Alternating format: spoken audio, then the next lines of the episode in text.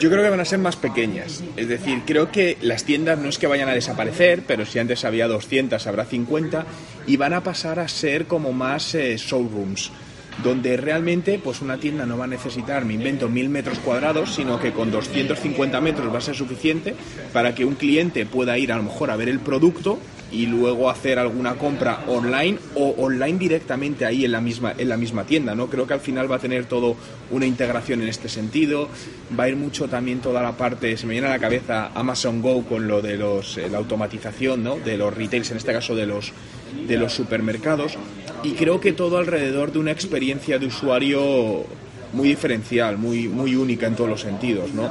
De alguna manera meter al usuario y sobre todo vincular el mundo online y el mundo offline, que es algo donde creo que es uno de los más grandes desafíos que tiene el retail ahora, en saber cómo interconectar todo eso, ¿no?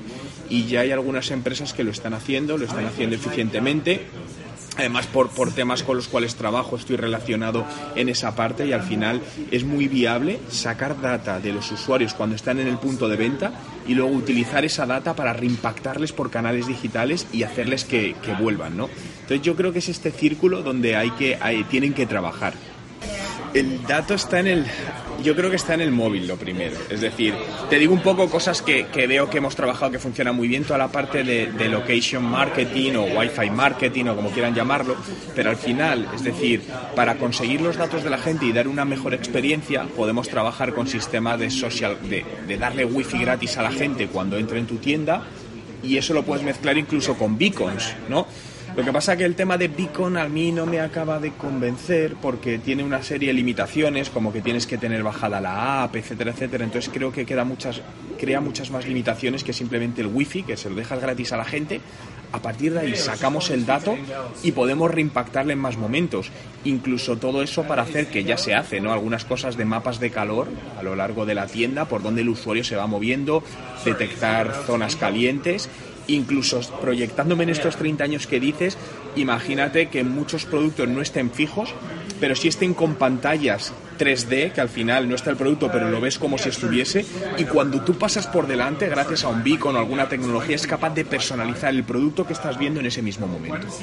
Pero mi percepción como consumidor, sé que por ejemplo Zara han invertido un mogollón en temas de Big Data y cosas de estas y tal, pero mi percepción es cuando voy a las tiendas, a la mayoría es que todavía no está implementado todo eso. Es decir, y yo, yo vivo mucho ahora en Canadá, aquí en Toronto, que es donde me encuentro, y cuando voy a todas las tiendas y tal y cual, al final la experiencia sigue siendo la misma. Tú entras en una tienda, tienes tus dependientes, te vas y no han cogido nada tuyo. Es decir, joder, tienes una oportunidad de un tío que ha llegado a tu tienda, es decir, inviertes en marketing, en comunicación, para poner a un tío que se coja un, tren durante 40 minutos, vaya a tu tienda, le dejas entrar y escaparse sin cogerle nada. Hostias. Es decir, creo que, que faltan, fallan en el final, que es un pequeño detalle para sacar esa data pero porque realmente yo creo que no es tanto no saberlo hacer, sino que siguen, para la mayoría de empresas siguen sin ser, el, lo, lo, más importante sigue sin ser el cliente. Yo soy un defensor de todo esto, es decir, las empresas cuando tú hablas con ellas te llegan y te dicen, no, no, el cliente es lo más importante. Cuando ahora que está tan de moda la transformación digital, dicen, no, no, nosotros nos estamos transformando digitalmente. Pero luego, cuando ves el punto de contacto con el usuario, esto es mentira. Es decir, ¿dónde está esa transformación digital? ¿Dónde está esa preocupación por el usuario? ¿Dónde está esa preocupación por el empleado? Sigue siendo la misma, el mismo fake que siempre. Esa es mi percepción como consumidor. Yo creo que una experiencia, porque evidentemente la información no la va a buscar porque la va a tener online. Puede en algunos casos querer ver o tocar el producto, ¿no? Porque yo creo que va a haber ciertos productos que al final, pues bueno, eh, siempre te va a gustar tocarlos, puede ser, ¿no? Alguno de ellos. Es cierto que, por ejemplo, si nos vamos al tema de moda, eh, integraremos eh, los eh, probadores virtuales, que al final hay algunos que ya están bastante bien hechos. Cuando empezaron es verdad que era como una realidad virtual que se solapaba, pero yo ya he visto algunos, joder, que realmente me parecen alucinantes y a día de hoy creo una experiencia de usuario única, porque hostia, cómo mola hacer esto que es nuevo por primera vez para, para mí. Entonces yo lo que creo es que van a buscar esa, esa experiencia, ¿no? Y debemos ir más allá que simplemente en nuestro producto y creo que sobre todo de cara a las nuevas generaciones, darles algo más que un simple producto o servicio. Es decir, y esa experiencia hablamos de cosas yo qué sé, marketing gastronómico, olfativo, auditivo, que en, muchas tiendas se hace, ¿no? Pero creo que llevarlo a un siguiente nivel todavía más, más grande. Es decir, de hecho, cada vez estamos viendo más, esto no tanto en España, ¿no? Pero en Estados Unidos, por ejemplo, tiendas que crean espacios que no tienen nada que ver con su negocio. Por ejemplo, bancos donde de repente crean un café y ahí no se hace banca, es decir, es un café para que la gente entre, se conecte a wifi para trabajar y tenga una máquina de vending para tomar algo. Y detrás está la marca. Entonces creo que debemos trabajar un poco, se debe trabajar un poco más por, por esa línea, no solo no centrarnos tanto en nuestro producto y servicio, sino en realmente en el cliente. Pero Normalmente, para mí, mi percepción es que la mayoría de quien toma estas decisiones eh, no conocen el mundo digital, entonces eso les limita.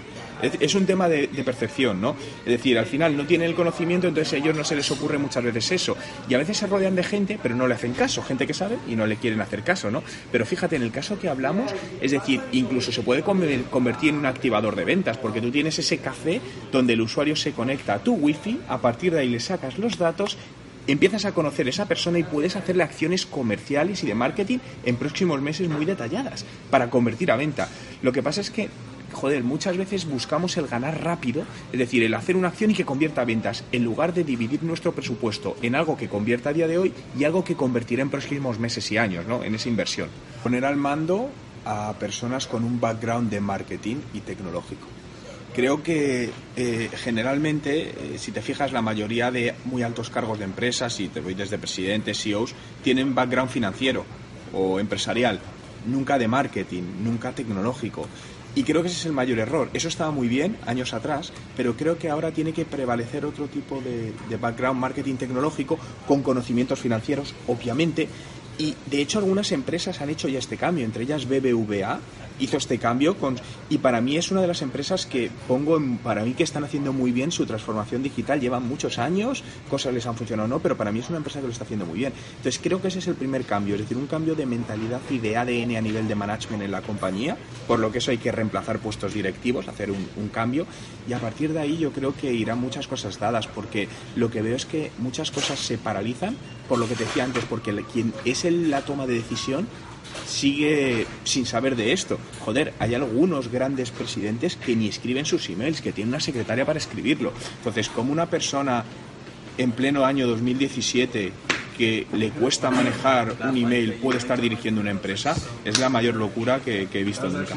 Simplemente yo creo que la importancia sobre todo lo que he dicho. Ah, y se me olvidaba decir también, yo creo que es importante también integrar en las organizaciones a público del futuro, es decir, tanto millennials, que bueno, es un marco muy amplio, como la nueva generación Z, ¿no? Estuve la semana pasada en un congreso donde hablábamos de este tema y, y seguimos viendo todavía que muchas empresas en siguen sin incorporar estos perfiles y a lo mejor van a lanzar un producto para un público de entre 18 y 24 años y te encuentras que desde el director de marketing hasta quien está alrededor están por encima de 45. Es decir, ¿cómo se puede comer esto? Es decir, necesitas alguien que esté metido ahí que te ayude. Al final para mí tiene que convivir la experiencia con la juventud para realmente dar en el clavo en lo que quieres. Estoy de acuerdo contigo en que no es un tema de edad esa parte, pero lo que me refería más es a cuando quiere llegar a un público en que ese público solo sabe cómo funciona el público si son ellos. Me explico. Eh, hice un ejemplo en, la conferencia esta sobre millennials en, en, la semana pasada, donde casi, bueno, la audiencia estaba por encima de 40-45 y había cuatro millennials. Y, y pregunté a la audiencia, ¿cuántos me sabéis decir si digo the floor is lava? ¿Qué es eso? nadie levantó la mano más que los millennials. Y al final es una tendencia que hasta ahora en YouTube, que están haciendo un challenge y tal. Entonces, ese es el claro ejemplo. Digo, si tú te quieres acercar a este público, tú no sabes lo que están haciendo. Necesitas a alguien que te diga qué está haciendo. Oye, gracias, cuídate.